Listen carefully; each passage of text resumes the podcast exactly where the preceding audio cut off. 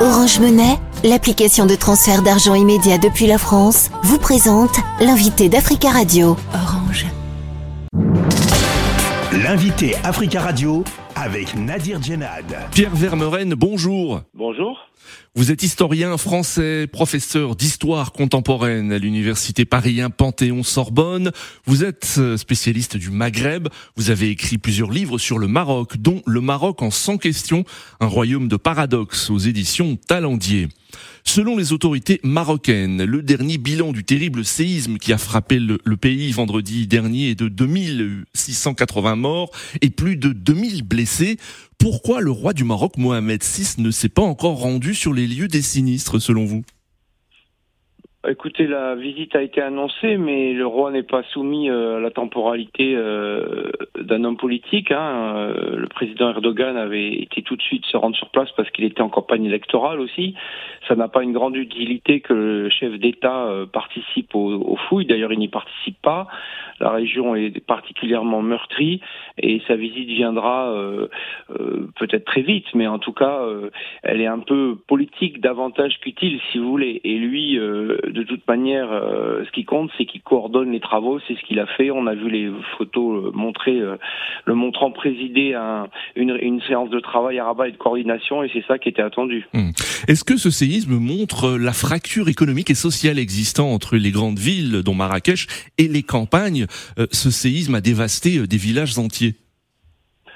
Bah écoutez, oui, le hasard fait que ce sont à la fois les deux plus grandes villes touristiques du Maroc, euh, Agadir qui avait été reconstruite après le tremblement de terre de 1960 et Marrakech euh, qui est le grand spot entre guillemets touristique du Maroc depuis Mohamed VI, euh, qui sont frappés d'une part et d'autre part des vallées de montagne et de plaine et des petits villages de plaine aussi assez déshérités. Et donc on voit, euh, bon c'est le hasard bien sûr qui réunit euh, les deux, mais dans cette région on a des paradoxes et des contrastes très vifs effectivement entre ces petits villages de Pisé, de Tôle, loin de tout, et puis ces grandes villes qui finalement proportionnellement à part les maisons de, anciennes de la Médina de Marrakech ont été moins touchées. Ce sont évidemment les constructions les plus fragiles qui se sont effondrées. Hmm. Le Maroc a accepté l'aide de plusieurs pays, l'Espagne, la Grande-Bretagne, le Qatar, les Émirats arabes unis et pas la France, en tout cas pour l'instant. Est-ce en raison des euh, mauvaises relations diplomatiques entre les deux pays que euh, Paris n'a pas été choisi? Oui, alors d'abord, il faut dire qu'il y a une centaine d'offres de services qui ont été faites par une cinquantaine de pays et beaucoup d'ONG, euh, que parmi toute cette masse, le Maroc a choisi un certain nombre de, de pays, comme vous l'avez dit, des monarchies. Euh, il y aurait d'autres équipes sur place, hein, euh, d'ores et déjà en provenance d'autres pays. Mais en disons que ce qui a été médiatisé, c'est ces quatre pays, deux monarchies du Golfe mmh. et deux monarchies européennes.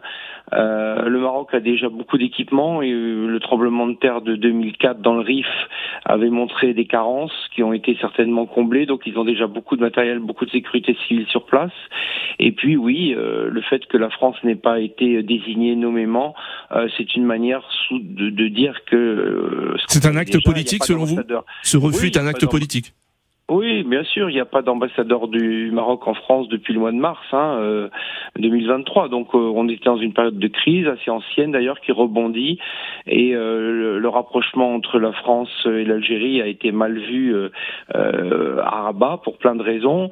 On sait que les raisons, les relations sont désastreuses entre Rabat et Alger. Il y en a même plus d'ailleurs.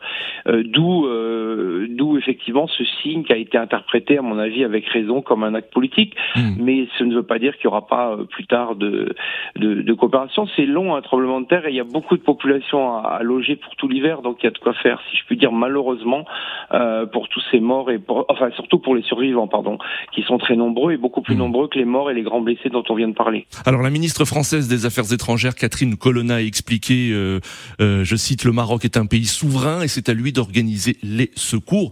Mais cependant, est-ce que ce refus est un camouflet diplomatique pour la France? Écoutez, la ministre, elle est dans son rôle. Euh, elle, euh, elle prend acte que le Maroc n'a pas euh, fait venir ses secouristes français. pour autant, ils sont prêts.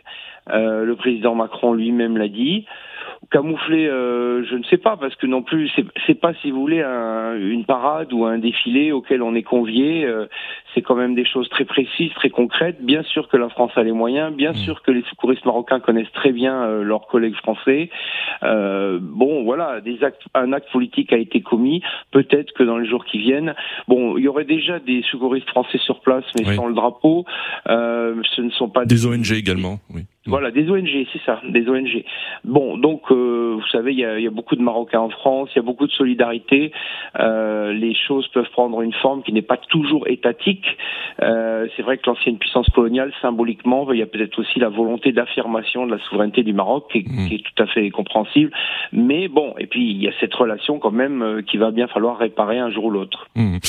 Euh, alors, euh, l'Espagne a reconnu récemment la souveraineté marocaine sur le Sahara occidental. Est-ce que vous pensez que euh, le Maroc n'aura pas de relation apaisée avec la France tant que Paris ne reconnaîtra pas également cette, cette souveraineté marocaine sur le Sahara occidental? Bah, pour Paris, euh, et pour les Européens d'ailleurs en général, hein, parce que vous savez, si la Grande-Bretagne est sur le terrain, c'est peut-être justement parce qu'elle n'est pas dans l'Union européenne. Euh, pour l'Europe en général, pour Bruxelles et Paris, la volonté de coller euh, à l'ONU et au processus, à la légalité internationale est, plus forte. Alors, il est possible que Rabat, pour Rabat, ce soit un acte de défiance et que du coup, comme vous le dites, il n'y aura pas de relation apaisée normale tant que ce ne sera pas le cas. Mais ça dépasse cas de la France, c'est le cas de l'ONU revenus euh, bien sûr, les Américains ont contourné cette euh, disposition euh, à la fin du mandat Trump, qui a été, qui a été validé par l'administration Biden. Israël, l'Espagne, d'autres pays, c'est évidemment le souhait le plus cher du Maroc. pour autant, comment les Européens vont s'en sortir de ce point de vue-là, ça n'est pas encore écrit, mais avoir des bonnes relations avec le Maroc en reconnaissance là, ça veut dire immédiatement se fâcher avec Alger. Donc le, la chose est empoisonnée. On, longtemps, on sait que ça repose la décision sur les deux pouvoirs euh, maghrébins qui, pour l'instant, euh, sont tout à fait en défiance. Euh, le mot est faible là, par rapport à l'autre sur cette question. Hmm. La France est critiquée en Afrique de l'Ouest, hein, Pierre Vermeuren. Hein, on le voit au Mali, au Burkina Faso, au Niger. Est-ce que le Maghreb est concerné aussi par ce désamour vis à -vis de Paris? Ah, les relations entre le, le Maroc et la France d'une part et l'Algérie et la France de l'autre mm. euh, ne sont pas très bonnes. Mais ce qui est original par rapport à l'Afrique, si vous voulez, subsaharienne, c'est qu'il y a ce, ce duo extrêmement agressif entre eux, hein, entre le Maroc et l'Algérie, ces tensions très vives, qui sont des tensions liées aussi euh, à une volonté, enfin, qui sont liées à une, une volonté d'hégémonie sur le Maghreb. c'est une bataille au sein de l'Union africaine, hein, chaque pays voulant avoir euh, autour de lui euh, des partenaires euh, qui le soutiennent dans sa cause. Donc c'est ça qui est original. Et la France, finalement, là-dedans, c'est une variable d'ajustement aussi. Merci beaucoup, Pierre Vermeuren, d'avoir euh, répondu à nos questions. Je rappelle que vous êtes historien français, spécialiste du Maghreb. Merci Nadir, merci. Orange Monnaie, l'application de transfert d'argent immédiat depuis la France, vous a présenté l'invité d'Africa Radio.